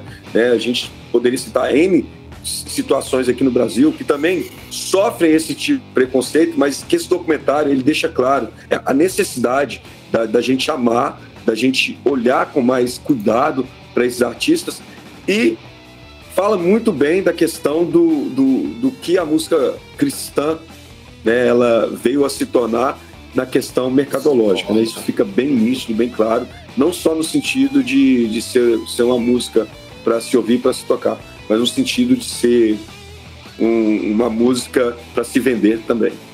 Basicamente, eles entendem que, pelo menos assim, a impressão que eu tive né, nas últimas falas ali do, do Michael e da Amy é que, tipo, né, que a nova música de Jesus é é a música aí, então, que, que a Betel faz, né? Que é a música que o Jesus Culture faz, que o, que o Hillsong United faz. E eu fiquei olhando assim, poxa, mas como assim eles estão pegando é, estilos tão parecidos, né? E colocando isso como se isso fosse o, o, o tipo, o resumo de tudo aquilo que foi visto e foi... É, foi se aprendido dentro da história da música, tudo isso vai se resumir nesse pessoal aí. Nada contra, tá, gente? Eu tenho os meus CDs do, do, do Hillsong estão, estão ali bem guardadinhos ali. Né? Tenho, escuto aqui algumas coisas também dos outros artistas de hoje, mas acho que é, é, é tipo. É meio tristinho, porque, tipo, quem é, a, quem é a banda de rock agora, né? Ela existe? Ela existe tem visibilidade? Ela não tem mais visibilidade, sabe? Acabou que tudo se fechou, pra, na minha opinião, tudo em, em um nicho apenas, onde você não tem tanto espaço mais para muita coisa, né? E quem vai fazer uma música diferente? Vai ser justamente aqueles artistas que já tocavam nos anos é, 90, que vai ser o Toby Mac, é, o próprio Kirk Franklin. E então, assim, eu sinto que eu, eu vejo esse, esse documentário se encerrando, para mim, de uma forma meio, triste, porque, cara, podia. Nós, a gente tinha uma, um mundo de, de possibilidades e agora a gente está se resumindo tudo a apenas um, um grupinho de pessoas aí com um estilo musical parecido, uma sonoridade parecida, mesmo as linhas harmônicas. Né? Então, assim, eu quero também fechar com alguma pergunta. Será que vai surgir, tipo, um novo Keith Green? Que vai, vai fazer os artistas, tipo, suspirarem? Cara. Tá demorando, cara, né? Porque né, era muito diferente, né? Um, um novo Phil Keaggy, né? Um novo Larry Norman. Será que, será que vai aparecer? Lógico que tirando as polêmicas, as tretas, enfim, mas será que esse tipo de música ele ainda ele pode aparecer ou não tem mais espaço para essa música? Olha, levando em consideração que a gente viu que esses caras se inspiravam em grandes artistas do momento, eu acho que a mesma coisa acontece atualmente com a internet tão fragmentada, sabe? Porque se a gente pega os grandes artistas atuais que estão despontando, por exemplo, na Billboard. São ritmos assim provocativos, né, com umas letras ousadas. Eu acho que é Doja Cat atualmente que tá aí despontando tudo. A é, o menino lá The Weeknd, sabe? Então eu acho que a, a, a igreja tem mais consciência, apesar de consumir, porque tem muita gente que não tem é, coragem de falar, mas todo mundo escuta, assim, sabe? Com certa, no celular. É, é, eu sei que isso é um assunto muito polêmico, mas é de fato, as pessoas não escutam só a música gospel, sabe? Elas consomem de tudo um pouco. E tem é, é, hoje essa visão de que ah, não pode misturar nada com nada, porque o que é música cristã, música cristã, música secular, secular. Mas assim, não dá mais para tu ter essa inspiração como vinha. E tu tem geralmente que resgatar algo do passado, sabe? Para ficar um pouco mais equilibrado as coisas. Então, em, como até no secular tá difícil o mercado, que a gente vê que cada um nas suas bolhas, para o mercado gospel se orientar também de, de buscar informações a mais também ficou um pouco difícil, sabe? Então, querendo ou não, o worship ele pegou corpo, sabe? Ele, se, ele conseguiu se, se sustentar até esse tempo e acabou que parece que daqueles fragmentos todos que, que se tinham chance de brilhar, se resume a só um, um tipo de gênero.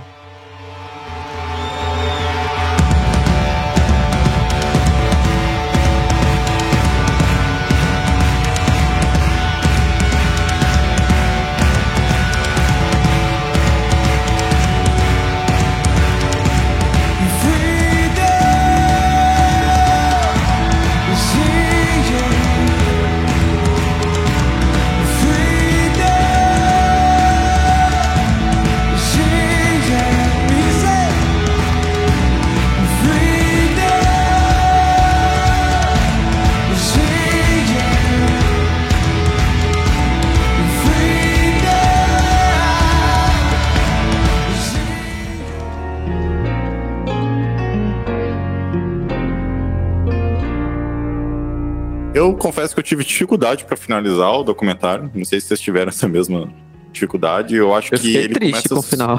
Ele começa super bem, ele, poxa, falando lá da história, Jesus Movement, Billy Graham, Keith Green, mesmo Eu que concordo. falando, mesmo que falando pouco, né, dos caras que a gente acha que deveria falar mais, igual do Petra que o Guilherme falou. Mas aí eu acho que quando vai chegando ali nos anos 2000, cara, ele vai ficando triste no sentido de que ele, ele cita um pouco aquelas tretas, né, dos divórcios, depois ele fala um pouco do problema do alcoolismo lá, do, do Rustef. Parece que rola um, lance assim, é, ele, um problema de roteiro, sabe? Parece que eles não sabem como finalizar o documentário. E aí eles misturam um pouco de problemas pessoais com a vinda do, do worship.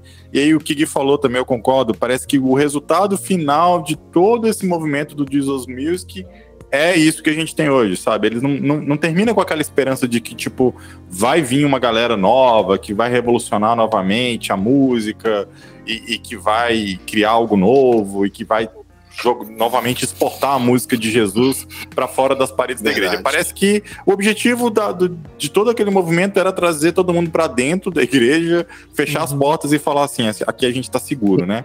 Eu, eu, sinceramente achei bem ruim o final. Eu achei que faltou talvez inspiração de roteiro. Será que não é o- deprimente? Sim, foi paia. Um fragmento da, do realmente do real que a gente tá passando? Porque, Mas é, eu acho, eu acho que combinou. É isso mesmo. Inclusive o próprio Porque não Michael tem. Smith é parte desse movimento, cara. Mas será que ele não foi virar. Será que ele não virou parte de- do movimento? Outro dia eu tava pensando nisso. Será que ele não virou uma parte do movimento pra ele não ficar de fora? Sabe? continuar Eu, relevante. eu entendo que. Porque quando a gente pensa assim na, na cabeça do artista de. O artista crente, do tipo assim, ah, eu vou seguir a minha sequência aqui de músicas, mas eu tenho que mudar algumas coisas, porque de um ponto de vista espiritual, a coisa saindo pra cá, tem gente que pensa assim, mas por que, que não pode pensar assim? Não, é. Se eu continuar fazendo esse estilo aqui, Backstreet Boys dos anos 90 que eu tô fazendo, eu vou entrar num. Eu vou, eu vou vender menos e vou cair no ostracismo. O que que tá vendendo agora? O que que tá vendendo agora é música de louvor e adoração. Então vamos. Porque a gente temos que pensar que é um artista grande numa gravadora grande. Mas né? Então eu também acho que muita gente vai se manter, para se manter no mercado ainda, vai caminhar para um lado para continuar vendendo, mas aí continuar apenas- aparecendo. É minha opinião, né, gente? Sim, mas aí apenas confirma de que virou o que é o worship, então, é. Porque se o cara que é Justamente. cantor de um outro estilo diferente, ele tem que se adequar a esse estilo que é o predominante, coisa, é porque tudo que foi feito até hoje, no, no por exemplo, no nosso caso, isso no caso fica da igreja, tão claro É. com Michael W. Smith. Exatamente. Cara, tem. eu vou- vou a gente, citar não- um é, é verdade, eu, eu vou, eu vou- eu vou ser bem claro, eu acredito que é, a gente pode até ter esperança de, de, de, de, de uma mudança, e, e eu não acredito que venha, de verdade, é, ne- ne- nesse, nesse sentido de que venha um- uma disruptura nova, igual você fala de um novo Keith Green. Eu, eu não acredito mais, entendeu? Eu acho que a nossa geração foi a que ouviu as melhores, as melhores músicas de todos os tempos. E isso vai ser durante Obrigado, todos meu. os outros tempos demais. Porque quem quiser ouvir música boa vai ter que voltar no tempo para ouvir o que a gente ouviu, é, vamos dizer assim, na nossa geração. Você tá entendendo? Porque daqui para frente eu acho que é worship de worship para pior. Sabe? É uma, uma decadência musical absurda, a não ser que Verdade. volte aos tops. É, vai cair Ah, naquela, né? Se você, quer, se você quer música boa, você vai ter que seguir canais tipo apenas música. Você vai ter que, vai ter que correr atrás. Tem vai ter coisas nichadas. É, Mas você vai ter que ser garimpar. Você vai Mas ter que- modéstia, é verdade. É, você vai ter que garimpar. Você não, você não pode esperar gente- que, que, você, que o Spotify vai te o final falar. do documentário porque a gente vive realmente É, isso, né? tá, tá decidido. Vale a pena ou não vale a pena pagar lá a grana pra, pra comprar e assistir? Eu acho que valeu, né, meu? Valeu lá. Acho que, que dá pra gente ter uma boa noção do que, que é o movimento da música cristã no, no, no Brasil e nos Estados Unidos e no mundo de um modo geral, né? Mas é só, uma, é só um vislumbre mesmo, né? É só uma, uma breve noção. Não é um resumo geral, faltou gente demais. Enfim, mas vale a pena. Uhum. Acho que, que não foi tempo perdido, não. Ah, Apesar com do certeza. finalzinho, muito mais ou menos. E assim, quando você. Eu acho assim, pra quem é, para quem não conhece nada da música cristã, né, para quem é, é- é adolescente e aí en- engatinhando aí, talvez pra a nível de conhecimento, né? É, Então assim, é saber que é saber que lá atrás, cara, poxa, muita gente apareceu e deu a cara pra bater pra coisa poder acontecer. Né? Então eu acho que o, o documentário ele é muito válido nisso, porque ele mostra um lado precursor, mas também mostra um lado humano, né? Que as pessoas que estão à frente dos movimentos não são é, super-heróis assim, não são pessoas que. São pessoas são homens, né? Que erram e tudo mais. Então essa parte eu acho legal, que vale a pena. Mas o finalzinho do documentário aí, quem quiser não assistir, fica a critério. Eu, eu acho Eu que fechei. assim, doc- o documentário, a ideia realmente é trazer informação, sabe? É, pra, pra galera, principalmente, que nasceu agora no início dos anos 2000, é importante esse documentário, porque vai ser a única forma realmente delas, a partir desse momento, correrem atrás de outras informações, a partir dali buscarem outras coisas, sabe? Que ali é um prato cheio de informações. Claro que é impossível realmente fazer tudo tão perfeito. Isso eu posso afirmar para vocês. Não, não, realmente não daria, é impossível. Só quem é, já pegou o caminho andando já tem um certo tempo, aí dá para falar que realmente falta alguma coisa. Mas olhando de um, de um lado mais geral, ele, ele consegue sustentar a proposta que ele pede. Mas, e é isso, então, como documentação histórica para divulgar nas igrejas, divulgar nas escolas, é, programações, é, sei lá, na- na- em TV a cabo, realmente esse documentário ele até funciona bem. É, eu, eu, eu, eu- concordo com, com o João, gênero grau, que pra gente que, pra gente nós aqui que somos, vamos dizer assim, certo a gente estuda, pesquisa, talvez realmente ficou vago demais. Faltou muitos artistas, faltou muitos nomes, faltou talvez histórias que poderiam ter sido, sido contadas, mas para um leigo, para uma pessoa que está chegando agora no, no- no cenário cristão ou tem uma curiosidade, é um documentário riquíssimo que fomenta a, a ne- a necessidade de uma pesquisa. E eu acho que é esse o objetivo, sabe? Além de você ver esse lan- lance histórico na vida desses artistas, a questões de divórcio, que, de mostrar que esses artistas são seres humanos como nós, ele fomenta a questão, por exemplo, de saber quem foi Keith Green, saber quem foi o, Love Song, sabe? Pesquisar essa galera e, e talvez se aprofundar em outros artistas que não foram nem citados e nós também podemos ter esquecido deles. Então, eu acho que o documentário ele, ele cumpre o papel nesse- de- dessa forma, sabe? Boa. Valeu então, pessoal. Se você ficou aqui até agora com a gente nesse podcast, muito obrigado pela sua audiência. Esse é o podcast do Apenas Música. A gente faz isso aqui com muito carinho, porque a gente gosta de falar de música cristã. É o que a gente mais gosta de fazer, de sentar, tomar um café e falar dos artistas que tanto nos influenciaram e nos ajudaram na nossa caminhada de fé. Mais uma vez, deixo o convite aqui para que vocês possam nos seguir nas nossas redes sociais, no Instagram principalmente, e no Spotify, lá no- nos streamers, né? Através do nosso podcast, que a gente posta a cada 15 dias. E se você tem ainda alguma dúvida, alguma sugestão, alguma crítica para fazer, manda pra gente um e-mail no contato arroba apenasmusica.com.br. É isso aí, a gente fica por aqui. Um grande abraço e até o próximo episódio.